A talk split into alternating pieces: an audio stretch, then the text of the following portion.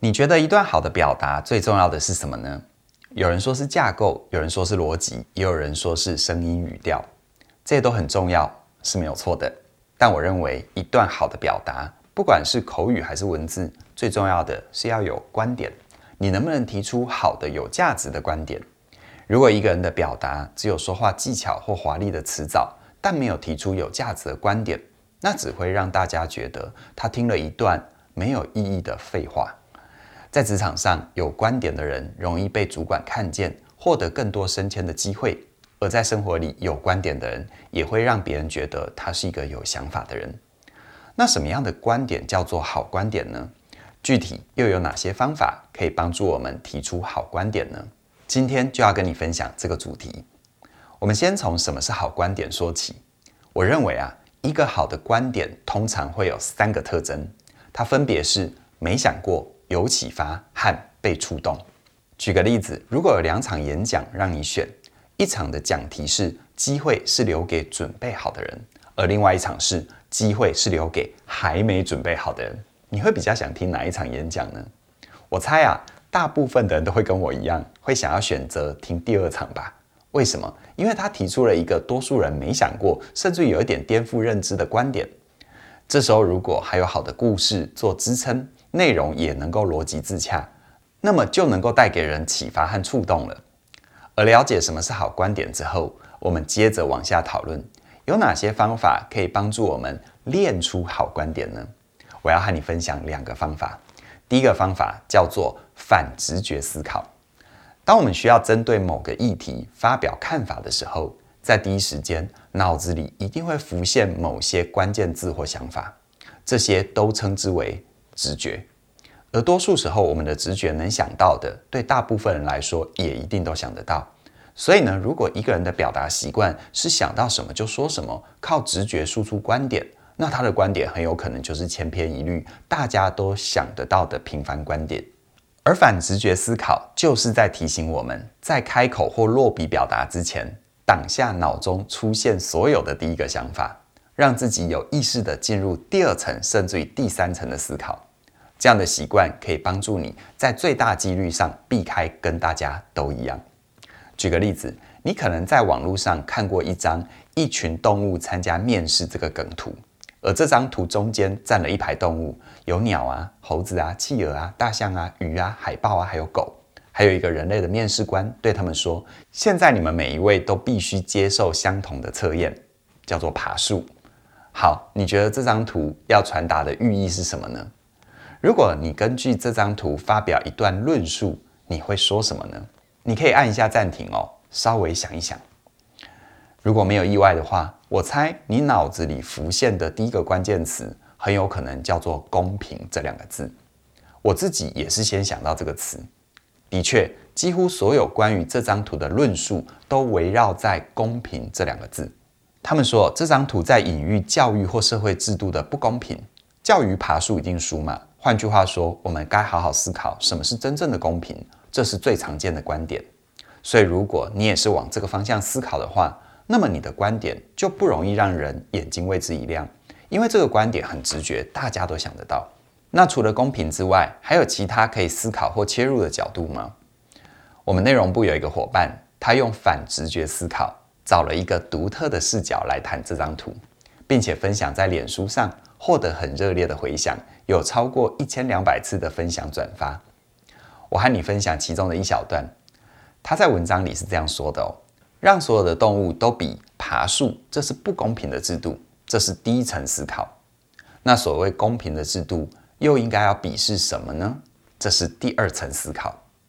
而如果每一个人都是独特的个体，不应该用同样的标准做筛选或评价。那这群动物又是为了什么原因聚集在这里面试呢？这是第三层的思考。他们不就是在争一个录取资格吗？好的东西啊，比如说好学校、好科系、好工作，每个人都想要，但资源就这么多，它是有限的，所以才有竞争嘛。而只要有竞争，不管笔试的项目是什么，筛选的门槛是什么，要认真讨论，都是不公平的。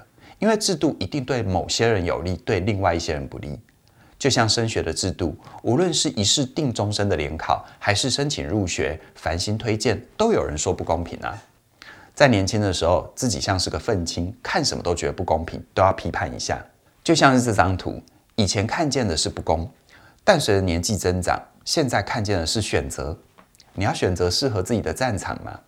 如果是鱼，就不要跑到森林里跟人家比爬树；而如果我是猴子，就不要跑到海里跟别人比游泳吗？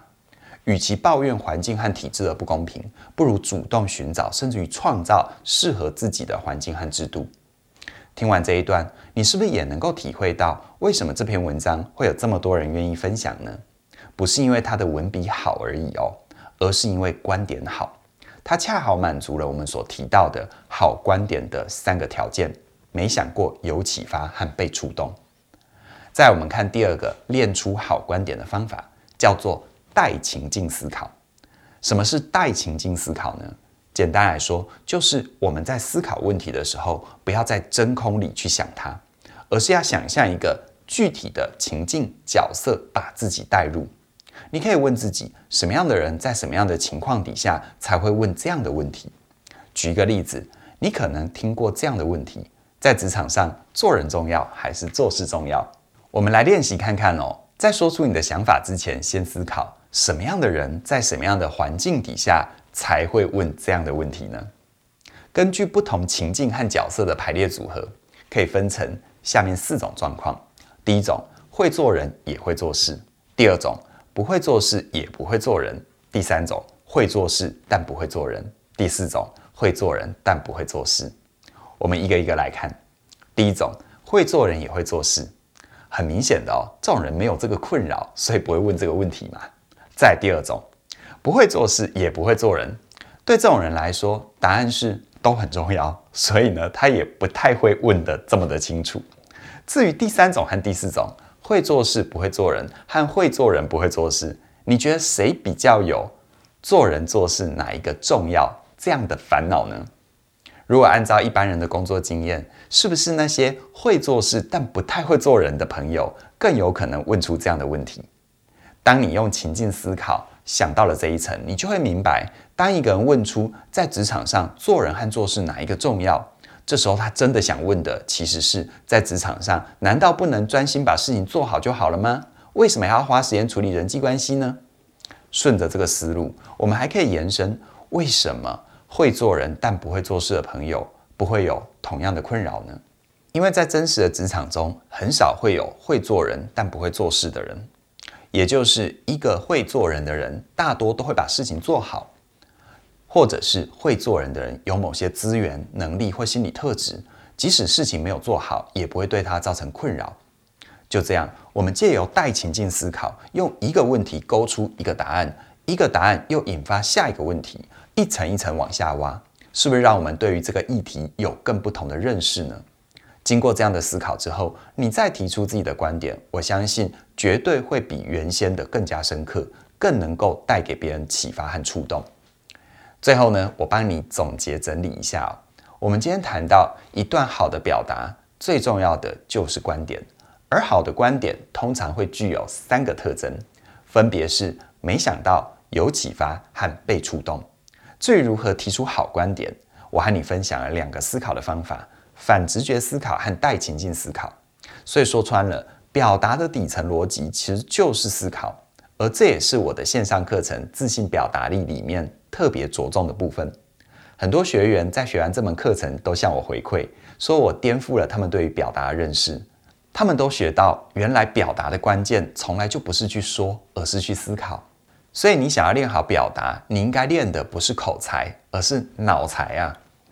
你想成为有观点又会表达的人吗？又或者是你上过很多关于表达的课程，学了很多技巧跟套路，但却觉得自己的表达能力进步的幅度都很有限？那我很鼓励你现在就加入自信表达力的课程。你只要在三月二十七号之前加入，都能够享受八八折的优惠。更棒的是，除了自信表达力的课程之外，其他只要是由我主讲的线上课程，像是全方位职涯思维、专业有价、活出有选择自由人生和过好人生学，也都有八八折的优惠。参加越多越划算哦！现在就到起点文化的网站寻找适合自己的课程，详细的资讯都在我们的影片说明栏里都有连结，期待你的加入。那么今天就跟你聊到这边了，谢谢你的收看，我们再会。